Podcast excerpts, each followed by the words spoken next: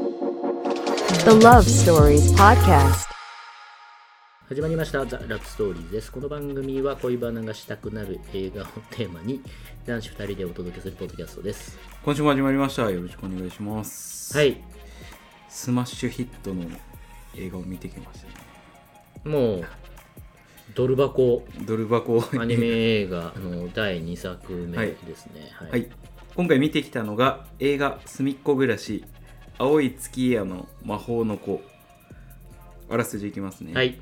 3X 株式会社の人気キャラクターすみっこ暮らしを映画化しスマッシュヒットを記録した映画すみっこ暮らし飛び出す絵本と秘密の子に次ぐ劇場アニメ第2弾とある秋の日キャンプへ出かけたすみっこたちは空にいつもより大きく青く輝いている月を発見する5年に一度の青い大満月の夜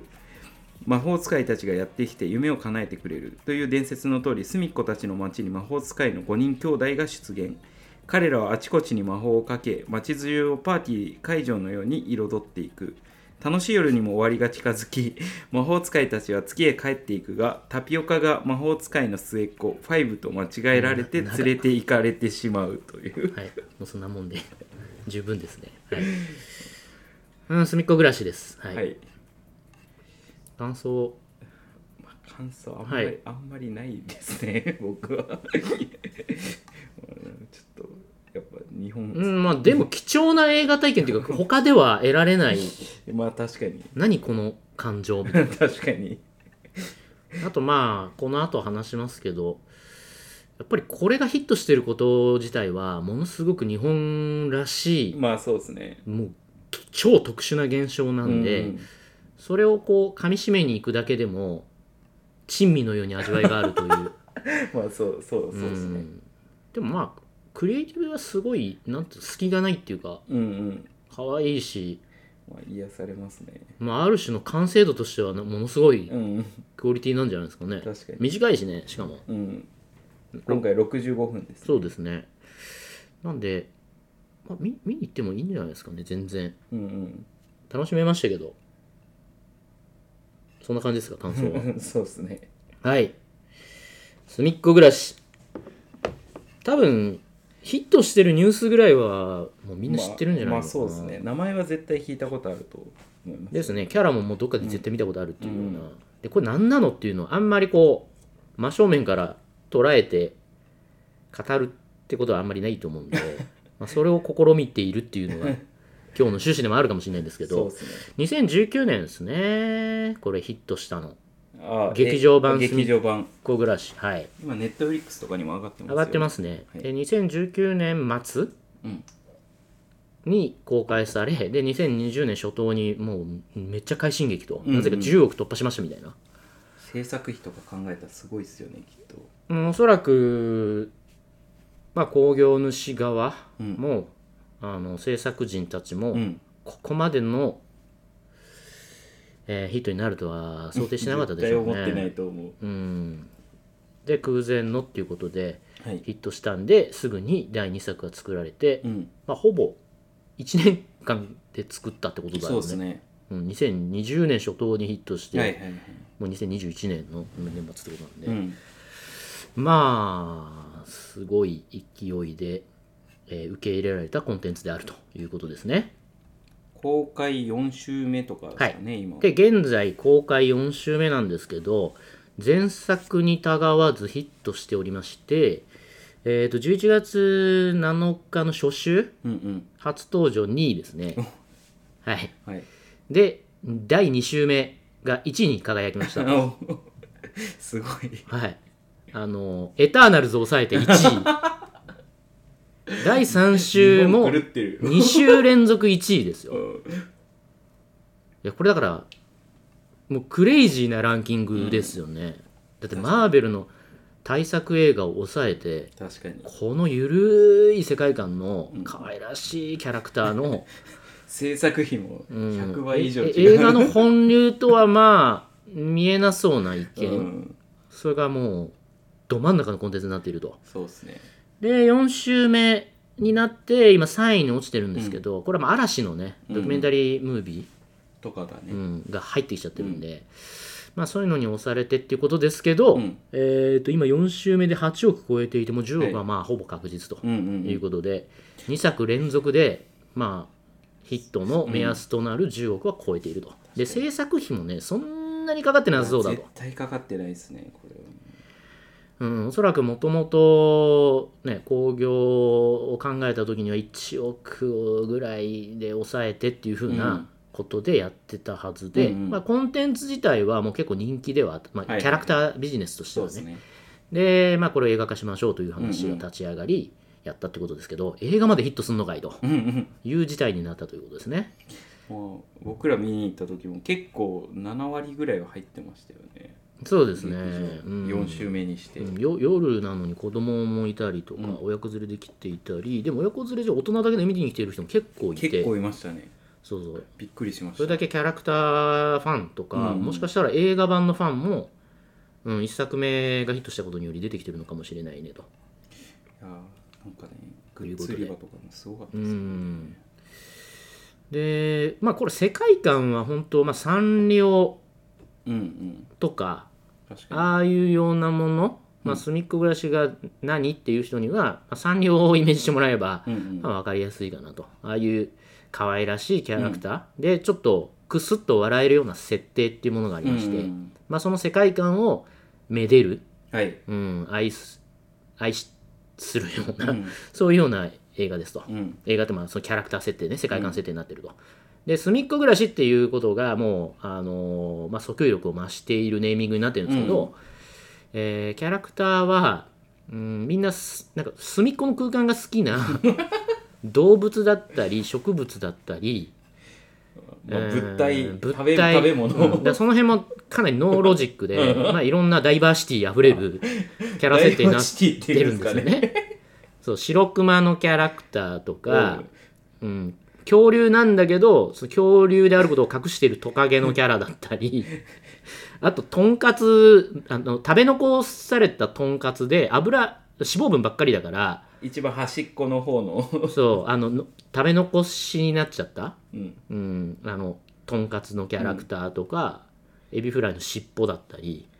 まあだから隅っこっていうところからまあいろいろキャラをブレストして 出てきたような、ま、ものすごい雑草とかいますからねこうまあ雑草突然雑草とかっているのね、名前も雑草だった気がすうる、ん、雑草なんですよ名前もだからもうもうロジックはあまりないっていうかなんか面白いね可愛いねクスッと笑えるねっていうことでもうキャラをどんどん生んでいくような、うんうん本当あのワンダーランドまあですねだからそれがまあもうに人気の秘密っていうか楽しめるうんうんポイントなんで、もうそこにもツッコミ無用だしはいはいで特にこのキャラクターたちが喋ることにもなってないんうで、ん、ほんと動きだったりキャラナレーシのョンと吹き出しみたいな感じですよね、で丸っこいキャラクターなんで 可愛らしいよねということで、まあ、そこの隅っこでみんな暮らしているうん世界の話だとうんいうことで映画自体そうまあストーリーあるんだけど、うんうん、特にそこがどうこうっていうよりかはもうこの世界が楽しいねってうんういうん感じですよね、そうですね、うん、だからサンリオピューロランド行った時になんか楽しいねっていうのと、まあ、近しいまあそうそうそこうとを映画体験うんで、えーそう提供するとうんいうことだと思います。うんであとまあ1作目に関してはでも意外とストーリーしっかりしてるぞみたいなことがあー話題になったっていう大人を巻き込んだっていなんかう、感動したみたいな声そとうそうかそう結そう構ありましたよねうん、でも確かに1作目のあのなんかその自分のアイデンティティを失ってしまっまあた確かに確かにその、うん、自分のホームうんを失ってしまったそうあのキャラクターのためにみんなで家を探してあげるという、うんまあなんかノマドランドみたいな 話になってたっていうね。うんで絵本の世界の中に入ってそのキャラクターのホームを探す、まあまあまあうんだから旅に出るというロードムービーでしたねと。まあロードムービーですねあれはで2作目は、えっと、夢を失ううんっていうね隅っ子たちそのキャラクターたちがそれぞれ夢を持ってるんですけど、うんそれをこう失ってし まうでそれによってどういうことがもたらされるのかということで夢を持つ大事さっていうのがテーマになってるんですけど、うんまあ、設定は割とあの宇宙宇宙というかまあ星からやってきた魔法使い、でそれが、えー、とすみ子たちに、あのーまあまあそのい夢だから何でも願いを叶えれる魔法使いたちだから夢の概念持ってないといううね、んうんあれ結構面白い設定だったまんあです確けど、かにあれはすごいうん夢って何って何でも叶えれちゃうから夢の概念ないんだよね確か魔に法使いたちはだから逆にあのあみんな夢持って叶いもしない夢持って大変そうだからうん夢をなくしてあげようみたいなそう善意でも って夢を逆張りみたいなそう潰すという結構まあこ面白いですうよね語ると面白いですよね。まあ まあ確かうにん、だけどそれでその生きる希望だったりっていうのを失ったすみ子たちがなおかしな行動を取り出すんで、うん夢を復活させあげあげるっていう そういう話ですよと。あのあの狂い方やばかったな マそジうでだからまあ割となんつうのその脚本もしっかりしてるんですよね。まあ確かに、うんだから脚本はなんかヒットアニメメーカーの人とかが書いてたあそうですで僕これあのちゃんと調べたんですよ。うん、隅っこ暮らしってどういうふうに作られたのかなということで、えーと隅っこ暮らしはですね大きく2つの,、うんあのプレイヤーがいます。はいで1つが、まあ、この隅っこ暮らしのキャラクターはいはをい作った 3X という会社で、はいはいはいこれはですねえーともともと文房具店に対しての卸売事業をやった、うんうん1932年からめちゃめちゃ新うん、事業をやっている、まあ、あの文房具業界でずっとやってきたはい会社もでその会社が、えっと、1980年とか90年ぐらいから、まあ、うん自社オリジナルの文具を作り出して、うんうでんキャラクター文具みたいなものを、えーっと作り出してそれで大ヒットしたあのタレパンダですね、う懐かしい、はい、僕も大好きだっただからい意外とこの連続性はあまりあの対外的に積極的に言われてないことなのかもしれないですけど、うんえーっとタレパンダはいそしてリラックマおおほんであのアフロ犬ああ懐かしい、うん、とか、まあ、みんなが見たことある、えー、とキャラクター、はいはいはい割と数年スパンで生み出しているでその、えー、と現在進行形の大ヒットキャラっていうのがすみこ暮らしですよとはいはいはいいうことですねなるほどねだから割とそのキャラクタービジネスっていうことにおいてサンリオに今取って変わるようなうんあはあいいうこうゆゆるゆるいキャラクター、はいはいだらっとしたパンダだとか、リラックスしたクマだとか、うんそういう延長線にあるような、まあ、一ジャンル化しているようなあ 確かにのキャラ群を、まあええまあ、そのトップメーカーって感じですようんうね。んでそれが一つ、はいでもう一個が、えー、とファンワークスっていうはい会社ですね、はいでこれは映像制作プロデュース会社ですね、うんで2005年に設立している、はいはいはいまあ、インディーズアニメ支援プロデュース会社っていうようなはいはいは位置づけで立ち上がった会社で、うんうんまあ、これはだからあれなんですよ2000年代初頭とかにあのフラッシュアニメはいはいはがい全盛の頃わーっと盛り上がってきた頃にフラッシュアニメをちゃんとコンテンツビジネスとしてプロデュースしていこうとえいう、えーと企業ですでこれもね代表作見ると結構、まあ、聞いたことあるような「柔らか戦車」とかー、 ちょっとわかんないですけど見たら知ってる人もいるかなあーなるあの戦車なのに柔らかいみたいな えキャラクターで、で、フラッシュアニメってまあ割とこう、えーその表現手法としても、ー、はいはいはいうんバリバリの CG とかそういうことじゃなく、うんうんゆるっとしたね。まあ一番メジャーなのは、タッカの爪ああはいはいはいとか、ああいう類のもの、あれもフラッシュアニメから出てきた、うんうんまあ、ヒットコンテンツですけど、まあそういうようなことを、まあ、定期的に生み出してきた、えーと会社はいですね。はいだからまあ緩い世界観とか緩いアニメ表現みたいなことが、えー、と特徴なアニメ動画コンテンツっていうものを2000年代初頭から生み出してきたと。で確か、にえーとまあ、そういう世界観とか映像の、まあ、作り方うんうんうんでライセンシーとかの考え方っていうものを、えー、としっかり血肉で持っているファンワークスっていう映像制作の会社と、えー、とキャラクタービジネスとしてずっとこの緩い表現みたいなことを、はいはいはいはいはいえー、と確立してきたような、えーさっきの 3X はいが手を組んだということで、結構座組としてはしっかりゆしてるるいクリエイティブのトッププレイヤーがタッグ組んだみたいな感じなんですよねなるほどなるほどそれで大成功しているのが劇場版「すみっこ暮らし」とえーいうことなんで意外とこの座組とかね制作のチームとかねめっちゃちゃんとしているんですよねなるほどうなるほん、どだから多分そのファンワークスの制作の知見とかがすごい溜まっているから、うんうんまあ、こういう時にはこういう脚本家を入れようっていうような多分スタッフが、まあ、周辺にいてで1作目から多分参画してて1作目はあのヨーロッパ企画の脚本家とかねあの、劇うんうんあの劇団の、はいはいはい、うん、有名なチームが入っていたりするんですよ。なるほどなるほあどと,、えー、とそのアニメーションの、まあまあ、プロはいも、えー使い分けて CG の、まあ、ピンポイントで CG 使うとこは使うみたいな、はいはいはいまあ、全体的には緩いクリエイティブなんで 2D の世界観なんだけどやっぱり奥行きある表現とか空間の表現とかなると、まあ、CG のあの表現も組み合わせてんだよね、うんうだんうんからそれ気持ちいいんですよね確かにそこをだから劇場版としてしっかり、えー CG のチーム入れたりとかあとまあ当然原作の、はいえー、とキャラクターを作ったはいえー、とデザイナーとかも、えーとまあ、参画しているっていうことでなんかみみんなで手を取り合って確うまかくにいいとこ取りをするみたそいうなそうそうそうそれがすなんかすごく日本っぽいだってこれ、うん脚本の人すごいっすよマジでそうすごいんですよだって最近だとバイオレット・エヴァーガーデンバイオレット・エヴァーガーデン作ったそうバですルねパンとか、はい、はいでかなり、あのーヒットをつ連続している脚本家もしっかり入ってるんですよね確かに軽音デジモンすごいなでなんかじゃあ「すみっこ暮らし」って誰の作品ですかっていうと、まあ、突出したこうワントップのはいスーパープレイヤーっていうのが見えてこないんですよね、うんうんうんでこれがなんか僕めちゃめちゃ日本っぽい、確かにうん、なんかクリエーションのあり方な気もしてて、うやっんうんぱ欧米とか、まあまあうん、特にアメリカとか中国とかの、まあ、強いリーダーシップでガンガン作っていくみたいなことが、なんとなく良しとされていく感じはあるんだけど、まあまあまなんか日本ってそういうの向いてないんじゃないかなみたいな。ああ別のやり方を考えた時に、うんまあ、当然そういうリーーダーシップもあるかもしれないけどこの隅っこ暮らしが今 その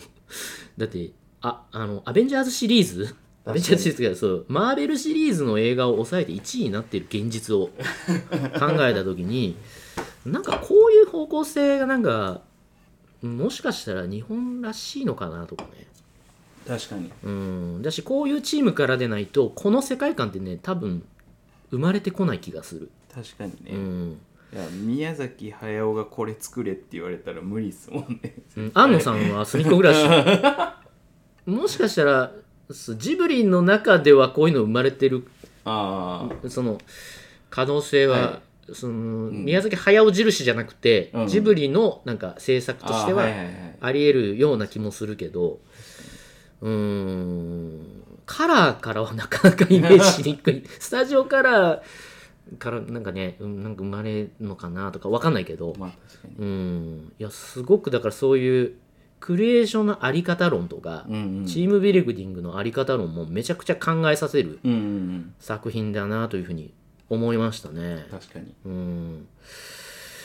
そうなんですよね。でこれやっぱりあのグッズがめちゃくちゃ売れてるみたいで、うんうんうん200億円なんだだっってて映画関連グッ映ズ画館の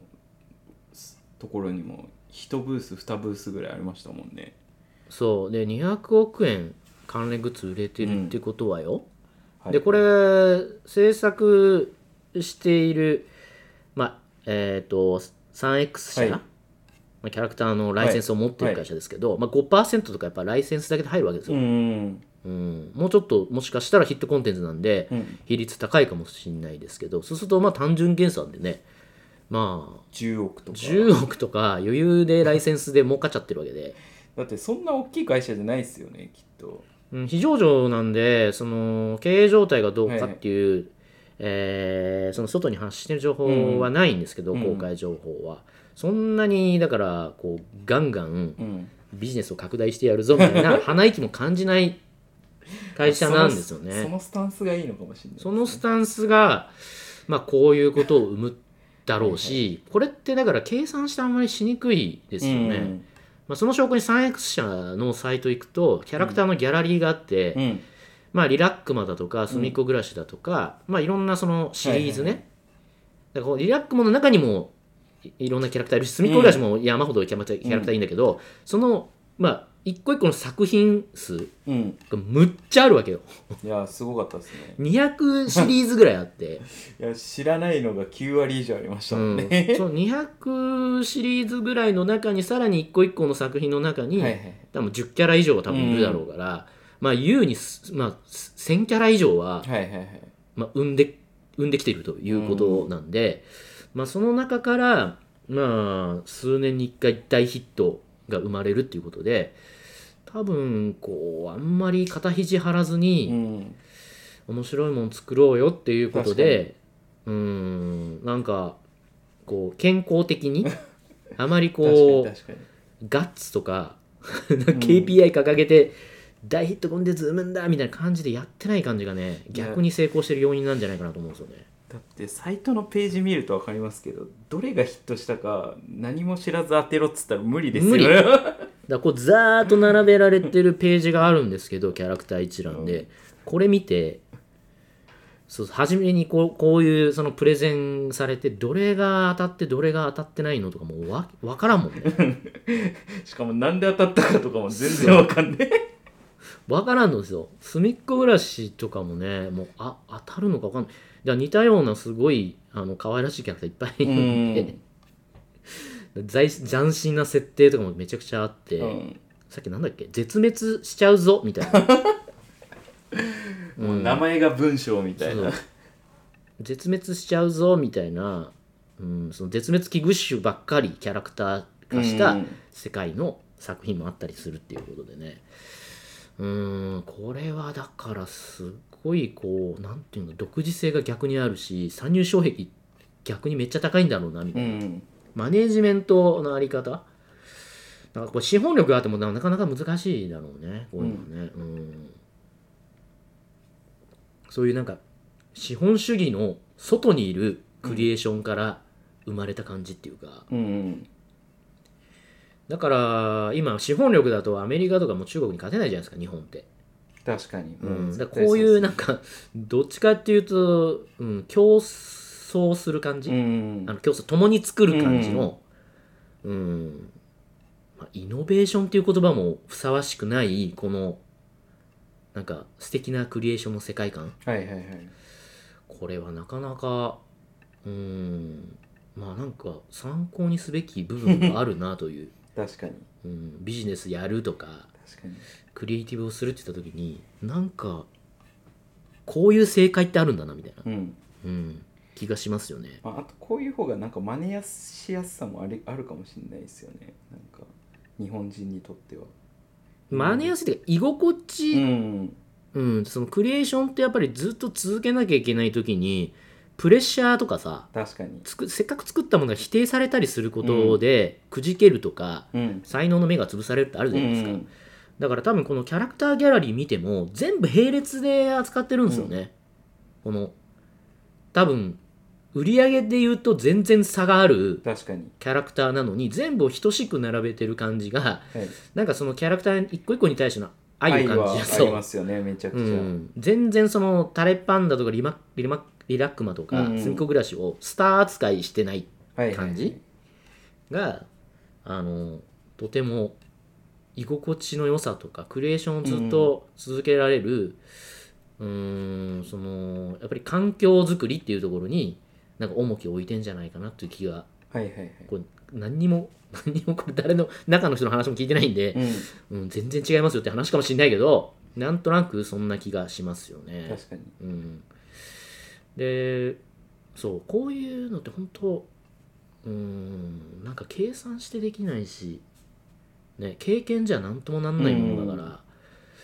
うんだからこの 3X 社の、ね、こういうキャラ、はいビジネスの最初の大ヒットであるタレパンダはうん新人のじょ女性ディデザイナはいはいはいそうがそうらしいですー、ね、うん、全然自分のキャラクターが採用されなくて、うん疲れたなーっつってだらっとしてたその自分はいはいを自己投影して、そのタレパンダっていうちょっとだだらけてるうんキャラクターを、まあ、作ったら、まあ、それがうんなぜか大ヒットしたといううんうんそんなことらしいんで本当なんか技術とか経験とかだと、うん、そういうそういうことでも解決できないようなうんうんうんだからもう本当にあれですよね、まあ、ある意味多様性もあるし、うん、若い才能の目をはいはいはいちゃんと潰さないようなマネジメントが確かいにかに大事かっていうことを表しているようなうんビジネスだなと思いますよ ね。確かにはい、